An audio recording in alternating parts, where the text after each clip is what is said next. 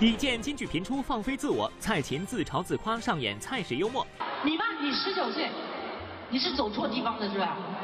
你本来要看蔡依林，对不对？播报特别策划，演艺圈中隐藏的段子手，甩掉偶像包袱，不断尝新，突破自我，努力接轨年轻一代。播报独家对话，蔡国庆。赵又廷怕强光患雪盲症，古力娜扎剪发另有隐情。乌报特别策划，你不知道的那些真相。潜心演戏二十载，靳东选择队友有执念，热爱摇滚，内心狂放。原来你是这样的人。播报独家对话，靳东。更多内容尽在今日每日文娱播报。嗨，大家好，欢迎收看我们正在为您播出的每日文娱播报周六特别策划，我是陈阳。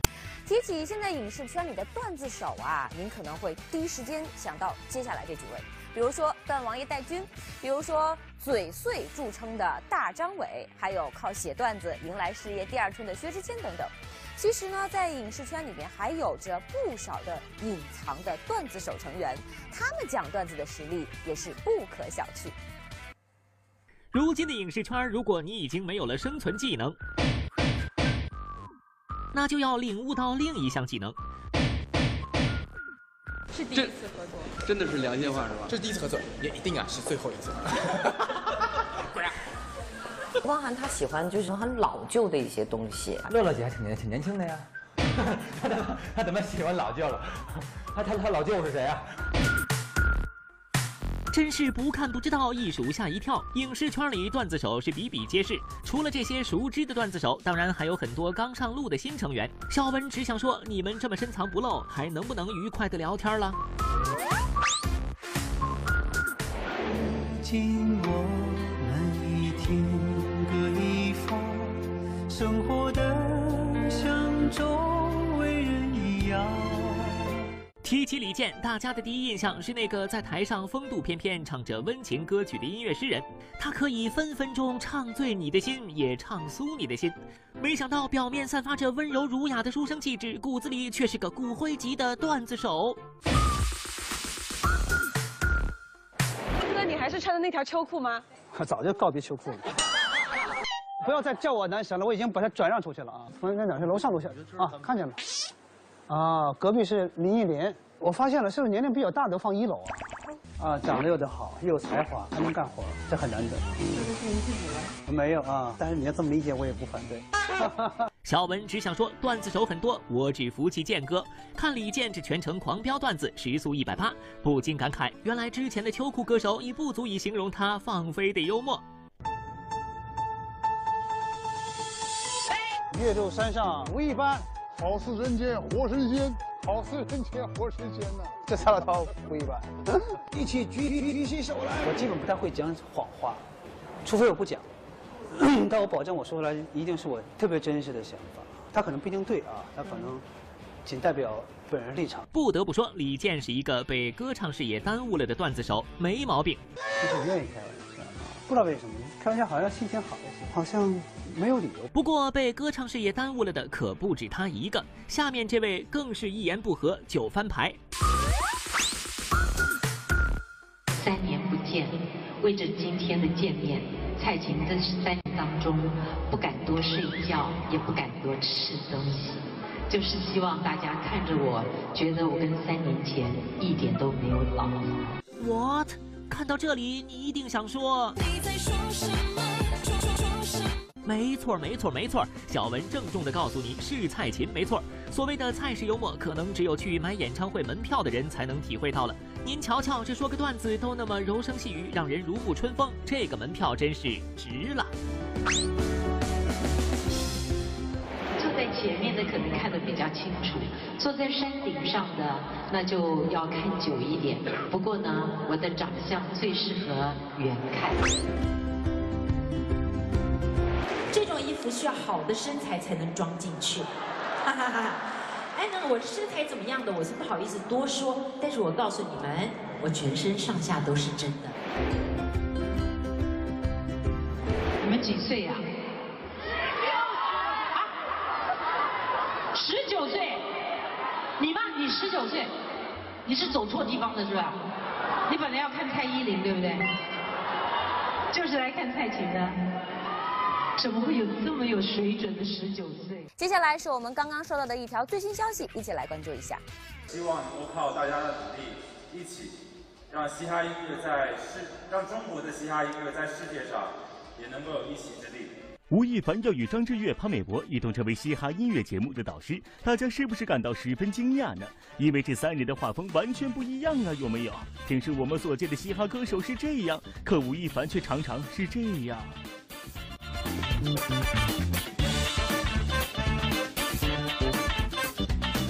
以前小的时候会穿就是很很这种大的裤子跟大的衣服呀，对，那，现在其实也很多元化了。现在其实没有那么多的分的，就说，比如说以前我觉得你觉得穿个皮衣就是一个搞摇滚的，但现在其实完全不会这样，穿个衬衫可能就不是搞嘻哈的，那也不是这样的，就是现在。没有那么那么明显的区分了。现在，其实吴亦凡十岁时随母亲前往加拿大，从小在国外长大的他，早早的就接触到了嘻哈音乐，并将这个爱好保持至今，在自己的音乐中也时常有所表达。呃，大概十岁左右开始喜欢，然后开始接触的，就是十岁的时候，我自己这个喜欢篮球，经常看电视啊，看 NBA 也会有嘻哈音乐出现，那开始慢慢的喜欢，开始慢慢接触，然后我这个歌单也开始换，从以前的别的歌变成全部都是嘻哈音乐，然后这样的一个。过程，甚至因为这个原因，去年受邀成为好莱坞电影《极限特工》中 DJ 角色的扮演者，还为电影献上嘻哈风主题曲。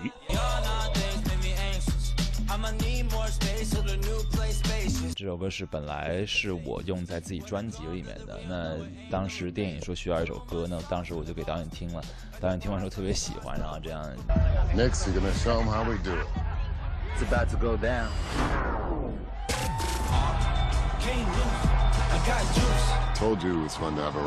就是跟你讲很健身嘛，你看我出的汗，要拉拉的往下流。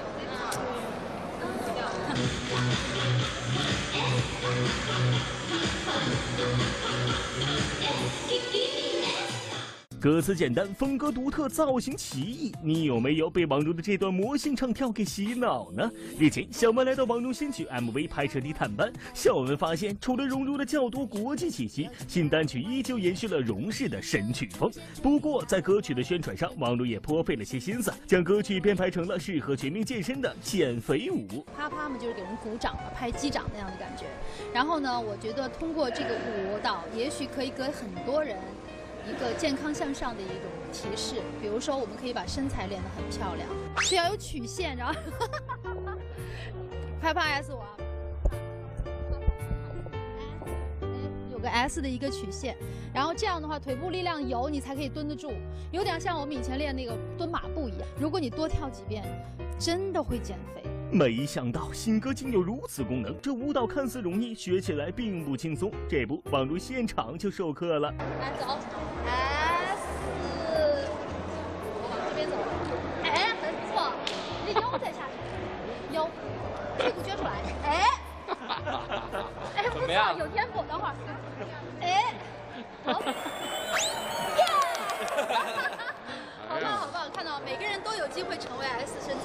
毕业于中国传媒大学的王蓉，在毕业前就以清新的外表和较强创作才能被大家所认识。之后凭借歌曲《我不是黄蓉》走红。近几年，王蓉却以神曲再度引起关注。二零一四年，王蓉以一首《小鸡小鸡》刷新了人们对神曲的新认知。无厘头的曲风和出位的造型遭网友质疑。我不是黄蓉，我不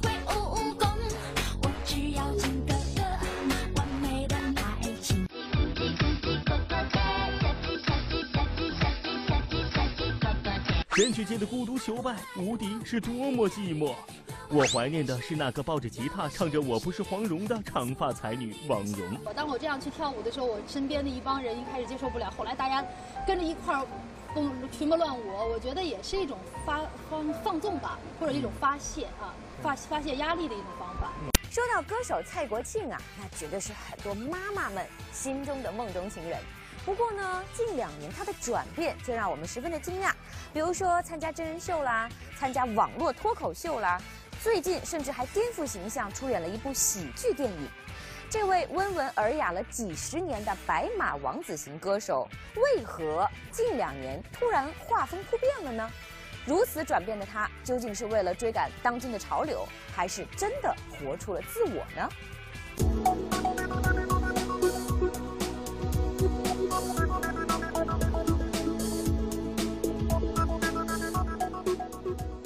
零款、九零新款。我的那些老朋友他们都蒙圈了。常回家看看，来了小礼物，走进了常回家看看。突破反差，转型升级。每日文娱播报独家对话蔡国庆。给我所走，我的威严形象，看了骗子却都笑到十二指肠疼。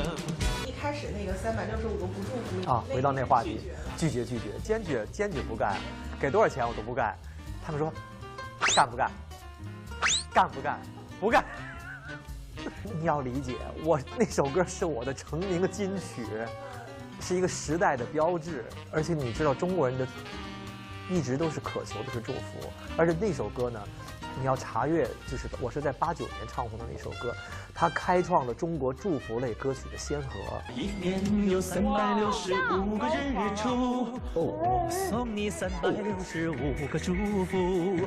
时钟每天转了一千四百四十圈，哇，好听啊！我的心每天都藏着一千四百四十多个思念。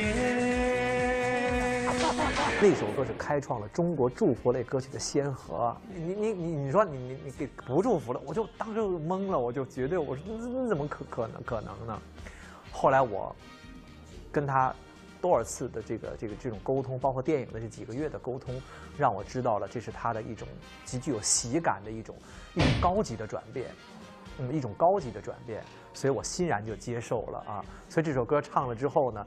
呃，让那个很多那个不知道这首歌的，比如九零后、零零后的孩子，反倒记住了不祝福这首歌了。勇于尝试，敢于突破。六十年代出生的蔡国庆，不仅外貌堪称董卿，心态也妥妥的向九零后靠拢。近两年，他画风突变，不仅在着装上打破了固有形象，语言风格也越来越放飞自我。左手右手一个在服装上都打破了我过去以往的固有的那样的一种服装的一种风范。当然，我觉得就是我过去固有那个服装那个风范，那也是引领潮流的。八十年代中期的时候，我穿着西装，红高领、绿高领、白高领，那个时候全中国很多新郎官结婚都穿那样的服装。但是到了今天的之后，我很愿意就是让我跟上这样一种鲜活的时代吧。啊，不是说非要跟年轻人一样，只是我那我的骨子里不服老。啊，骨子里愿意能够忘记年纪，我愿意活出现在这种快活自在的一种表达。曾约我去远方，是否你遗忘？我过去的那些老粉丝，的确是老粉丝了啊，他们都有一种穿越感。蔡老师啊，您您还健在呢。我以为您您都走了呢，太犀利，太惊人了啊！一开始面对的时候也是有有忐忑的，但是我我说我要做一个勇敢的人，一个勇敢的人。所以是解放天性了。对，是解放天性了。我希望大家能够认可我，能够更多的也是支持我，因为我觉得除了有你们的爸爸妈妈那代支持我，我也很渴望跟啊八零后、九零后、零零后的年轻一代，我也希望跟你们成为朋友，让你们知道我的努力。让你们看到你们所喜爱的一种表演方式，我也是可以完成的啊！一人我因酒醉，醉把那家人成双对，是吧？是这么说的。其实我觉得我的三百六十五个祝福也可以喊啊！一年有三百六十五个日出出，我送你三百六十五个祝福福。你看，小礼物走一走，走一走是吧？小礼物走一走，来，小礼物走一走，走一走。我的那些老朋友，他们都蒙圈了，绝对蒙圈。他见到的，你去那儿了？我说对呀。但他们一看了之后，都是满怀欣喜的说：“哇，说蔡哥哥太好玩了，太逗了那一期。”所以我觉得人就是这样子，要敢于放下所谓的那个你过去的那个成绩、那个包袱，以一个新人，以一个更勇敢的一个状态来面对当下这种新的一种运作方式。我觉得这是对我们这代演员一个巨大的考验。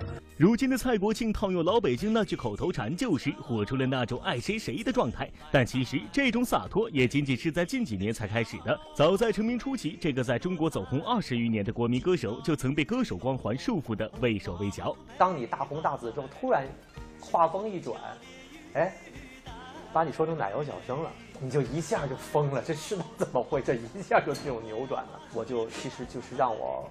活得没那么自我。有的电影啊，有的电视剧找我什么的，我都是推掉的，因为我觉得那个角色就是《霸王别姬》里面那个陈蝶衣。哦，那种角色我是很害怕的。那种角色，当时我说让我去试镜，我说我不去。明明你是很深情的演唱，他非说太太软太柔啊，就是你对一个男性演员来讲，那种压力是非常负能量的啊。很多人就说我缺乏阳刚之气，但是我不认为我缺乏阳刚之气，因为我唱的那些歌呢，的的确确要用那些很温暖的声音来唱。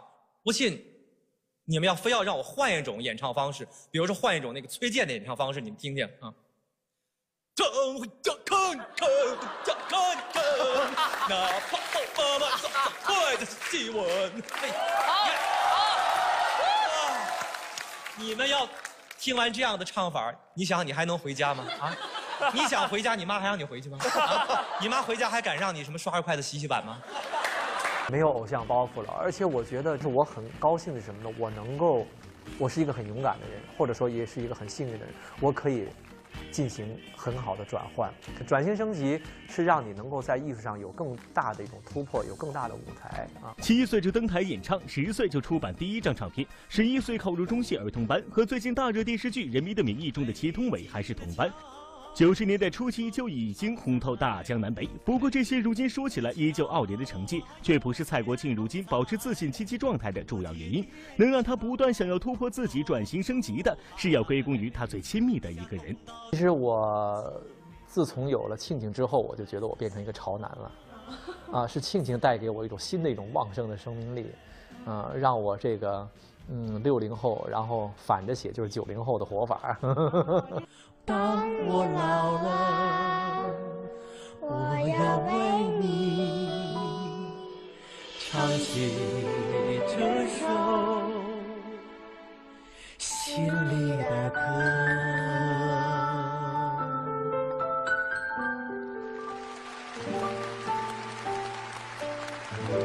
我的人生的状态现在跟我很吻合，我很希望我的人生现在就是一个喜感的人生，对吧？我走到哪儿，我不是说倚老卖老，我就是六零后，但是我渴望我的整个的感觉仍然活出九零后的风采。来，不服来 来来来玩一玩，就是这样，这是挺好。我相信九零后的年轻的这个一代也不会太反感我，因为我就是一个哪怕一个叔叔大哥哥，但我很愿意跟你们一起玩，我很愿意。你们不带着玩那另说，但是我很想跟你们一起玩。最近呢，电视剧《外科风云》啊，正在我们北京卫视热播。要说这部严肃题材的医疗剧啊，本以为正剧的打开方式会是紧凑的剧情延展，然而因为一个人的存在，让这部剧竟然成为了一部喜剧。那么，这个自带喜感的人究竟是谁呢？在电视剧《外科风云》中，除了男女主角靳东、白百合这一对之外，李佳航饰演的陈少聪与蓝盈莹饰演的杨宇更是一对欢喜冤家。尤其是李佳航，此前他因为在《爱情公寓四》里饰演律师张伟一角，深得人心。看来我找到了，真幸运，我今天能路过这里，上厕所。上厕所。外科风云的热播让李佳航饰演的陈少聪成为全剧的搞笑担当，呆萌的人设圈粉无数。早就跟你说过了啊，那比起急诊，来，门诊算是清闲的了。手术室那是世外桃源。很多演员、歌手因为他们的职业特性啊，出现在镁光灯前，展示着自己最光鲜亮丽的一面，已经成为了他们的日常。但殊不知，在这些风光的背后，他们也和我们平常人一样，有着很多的艰辛或者伤感的故事。爸爸身体不好，十几年了，心脏病。那咱经常就说，之所以现在这么努力，这么努力的去拼，就是想挣更多的钱，将来想给我爸爸做心脏移植手术。十一月二十一号去世，早上去世的，等他那天是晚上，晚上十一点多才到。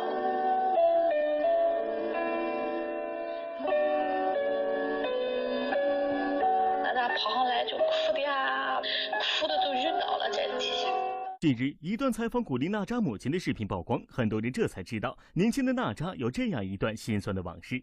其实，自从出道以来，古力娜扎仿佛就自带着招黑体质，她的一举一动都接受着网友褒贬不一的评价。就算剪了短发，也有人拿她跟郑爽相提并论。那么，娜扎剪发的真实原因到底是什么呢？前面的人回劝我，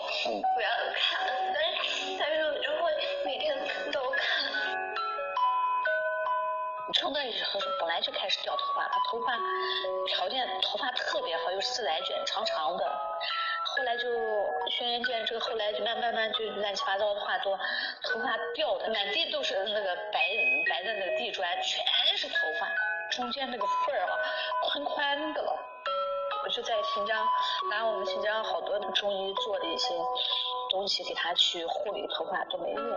所以说，不知道背景就不要随便发表伤人的言论，因为你看到的永远未必是事实的真相。其实，在演艺圈这样的例子有很多。徐静蕾从来都回避老年题材的电影，您知道这是什么原因吗？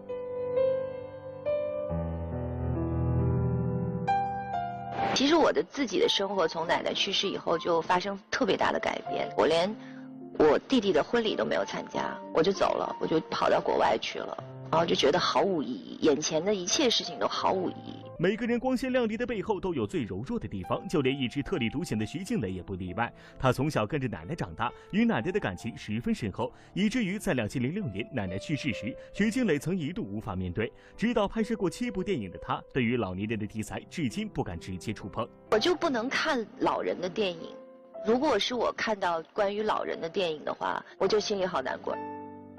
你会以后在未来去选择这一类的电影去作为你的一个题材吗？现在还是基本上是在这方面是非常逃避现实的，所以，嗯，也许有一天如果我，嗯，能能看懂这些、看明白了、想明白这些东西，也许我会拍，但是现在，嗯，不不会，不敢。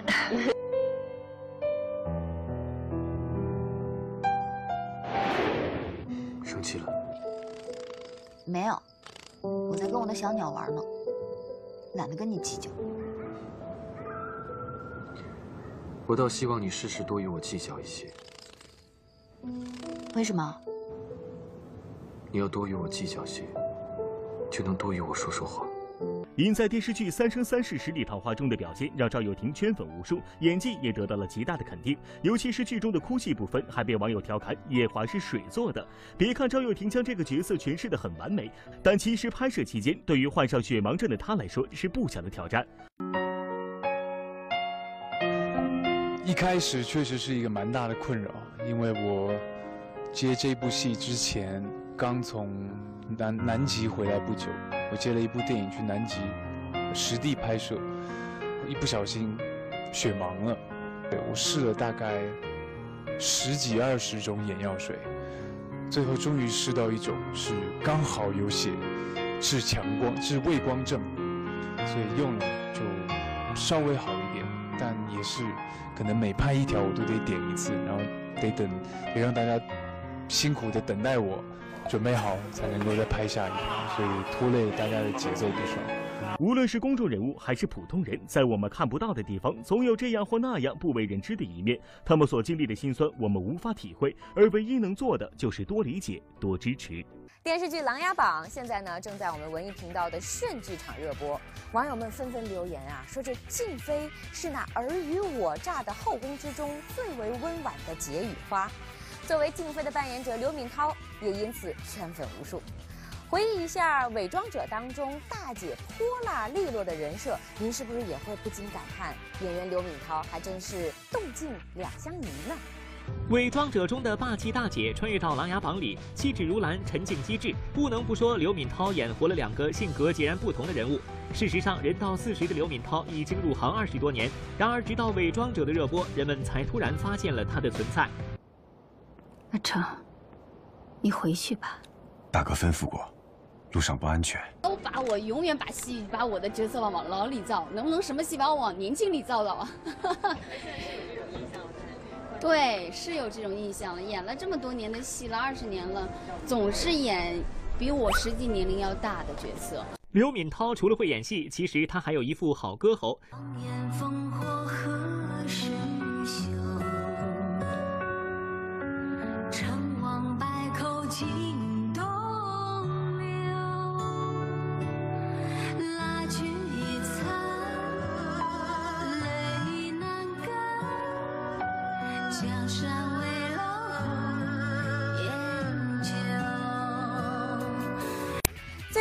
靳东主演的电视剧《外科风云》啊，正在我们北京卫视热播。因为此前主演的大戏《琅琊榜》和《伪装者》大火荧屏，近两年呢，靳东也是被越来越多的观众朋友们所熟知和喜爱。但他低调的行事风格却一直没有变过。前不久，靳东做客我们播报的独家对话，鲜少曝光的他跟我们聊了很多的心里话。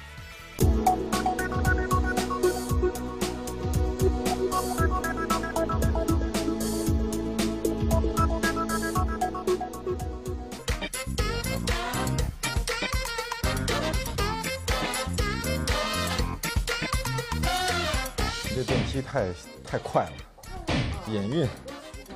我始终还是不太相信这个世界上有所谓的天才。我们也会经常为了一个戏会争得面红耳赤。我如果状态不太好，我就不想出来见为了自己的名声，拿病人的命去赌博，我从业十几年，已经见过很多了。我们欢迎靳东做客每日文艺播报的独家对话。这次算是第一次演外科医生嘛？对。所以你之前要去医院去，去观摩去学习一下吗？对，甚至进到手术室。啊，真的。嗯，那个旁观一台手术是吗？啊，对，这个是一个特别可怕的事儿。嗯因为我就我个人而言，我是一个特别怕针的一个人，嗯嗯就是打针也怕，不怕被打，但是不能看，嗯甚至不能看自己的朋友，我会觉得那是一个很恐怖的一个东西。所以接受，所以当医生，首先是你要过得了，你能够接受得了这种惨烈的一个一个一个场面和画面。外科风云中，靳东饰演的医生装束医术精湛，面对任何手术都一脸镇定。谁会想到，实际上他是一个运针的人呢？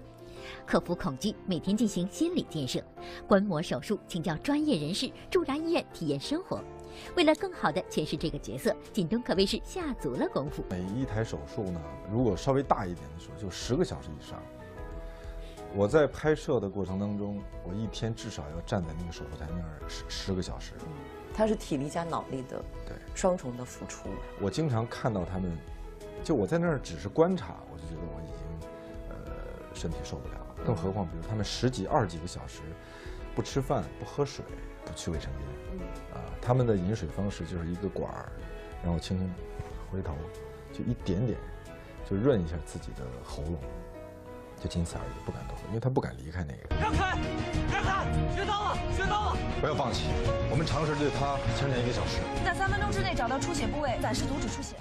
熟悉靳东的人都知道，入行二十余年，他从不把自己框在某一类戏路上，尝试多样的人设，体会不同的人生，才是他做演员的初衷。而对于拍摄团队的选择，多年来他却一直有着一份执念。盘点他这一路走来，出彩的作品大多都与侯洪亮制作团队有关。秀儿，我我刚才怎么就没认出来呢？我跟我走。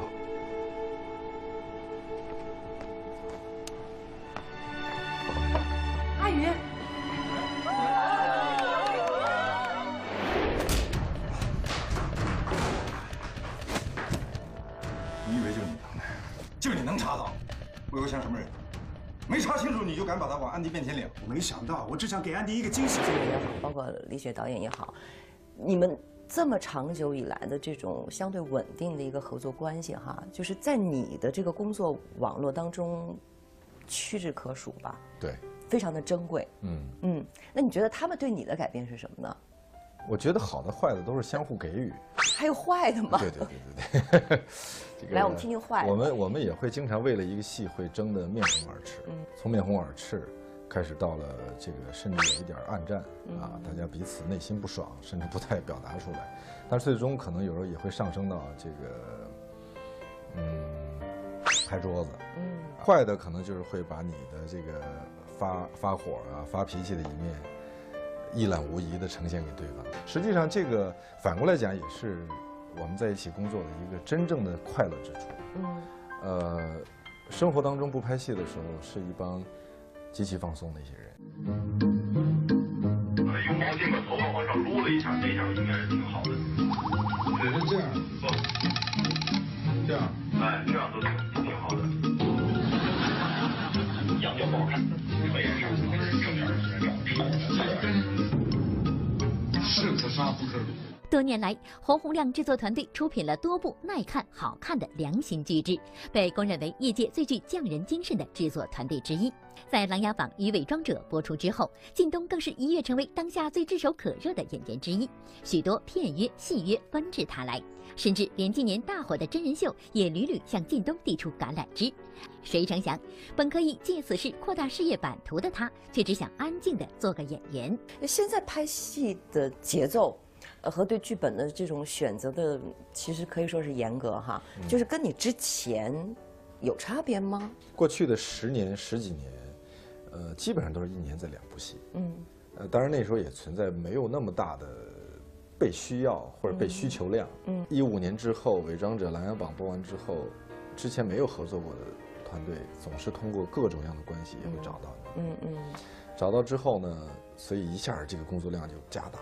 剧本的阅阅读量，包括面对人的这种次数都在增多。嗯，所以我反而从一六年的年底，彻底告诉大家，对不起，我要休息。去拒绝人家，嗯，就像你说的，在你这样一个历史时期，就是不怕别人说，哎，你看你今天啊。就是好了，对，红了哈，或者说比原来更怎样怎样了，然后你要拒绝我们了。在今天这样一个时代，一个剧本出来的也更快，拍摄也更快，播出也更快。在这种节奏下呢，实际上，我来拿我跟这个同行业的人相比较的时候，我觉得我已经很慢了，但我还是希望再慢下来。实际上，有些工作，它就是需要那么多的时间，你才可能完成。不论外界多么的五光十色，充满诱惑，靳东始终坚定着自己的节奏，坚守着自己的原则。演戏之于他是神圣而严肃的事，需要仔细打磨，专心对待。面对工作，他认真且古板，而私下里的他也有着成为开心果的潜质。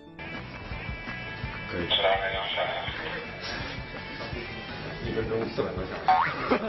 说大家会想象说，靳东应该是特别喜欢古典音乐的，因为你是一个特别严肃、特别沉稳的人哈。但是你在节目上去唱了摇滚，然后大家可能会觉得，哎，他应该那样。结果他喜欢玩这个哈雷哈。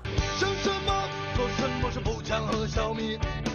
手里总是说是大炮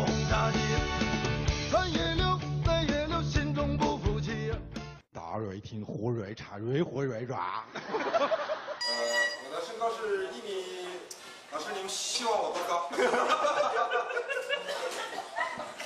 啊，我们今天考试的曲目是独自笛奏，独自笛奏，独自笛奏，当红叶疯了的时候。行，来，小风里。哦。然后有很多那个山路，我们有时候会去压弯儿。嗯。所有玩哈雷的应该都知道。就是不同于街车的，可能我们就到那个山里边去，不停的压弯。哦。实际上就是每个人都有他的两面性。人生在世，不如意十之八九。我觉得我们应该努力的让自己的生活快乐一些。这个是我现实生活当中一直努力去做的。所以我们唱唱摇滚啊，去啊宣泄一下啊，去玩玩哈雷啊。其实骑摩托是更需要专注，而专注跟我的这个工作也是异异曲同工。我头特别大，所以所以这个没关系，已经很大了。这边，稍后我们文艺频道将会为您带来的节目是春妮的周末时光，先睹为快。董宁曾担任北京电视台青少频道制片人，二零零零年独立创办了电视节目《夺宝对对对》，该节目一经推出便成为最受北京地区少年儿童欢迎的电视节目。也就是在媒体事业干得风生水起时，他却选择了新的奋斗方向，加入北京演艺集团。本期节目，董宁带着自己的作品《梦想成真》来到春妮家里做客，讲述了自己一路走来的心路历程。更多精彩，敬请收看稍后播出的春妮的周末时光。想当年，能想到吗？董宁还是主持人呢。哎呀，当时真是不如春妮儿随意就自愧，不如赶紧做幕后吧。谁说的？哎，你去北演集团有几年了？啊，我们北京演艺集团其实是叫京演集团啊，京演集团。对我们北京演艺集团，我已经我过去就已经七年了啊，真快。稍后呢，您在我们文艺频道还将会看到我爱书画，让我们看看今天有哪些精彩的内容。周思聪是中国著名女画家，她曾得到李可染、蒋兆和、李苦禅等诸位名师的指点，擅长水墨人物画，代表作有《矿工图组画》《高原风情画组画》等。史国良在十几岁的时候，因为一个偶然的机会跟随周思聪学画。这对师生之间有什么难忘的故事？史国良如何讲述与已故恩师相处的点点滴滴？更多精彩，敬请关注今晚的 BTV 文艺频道。我爱书画。刚才大家对周思聪先生这样的评价，嗯他这样的成就的获得嗯是通过他的作品得来的。对，那我们这样，我们和大家来看一些他各个时间段的代表作。嗯为什么他一步一步会成为这样的一位伟大的画家，成为大师级的画家？我们从他的作品当中来看出脉络。嗯啊，我们先来看一幅，哎呦，这一幅就是蒋兆和先生肖像。对。好的，以上就是每日文娱播报的全部内容，祝大家周末愉快，明天同一时间不见不散喽。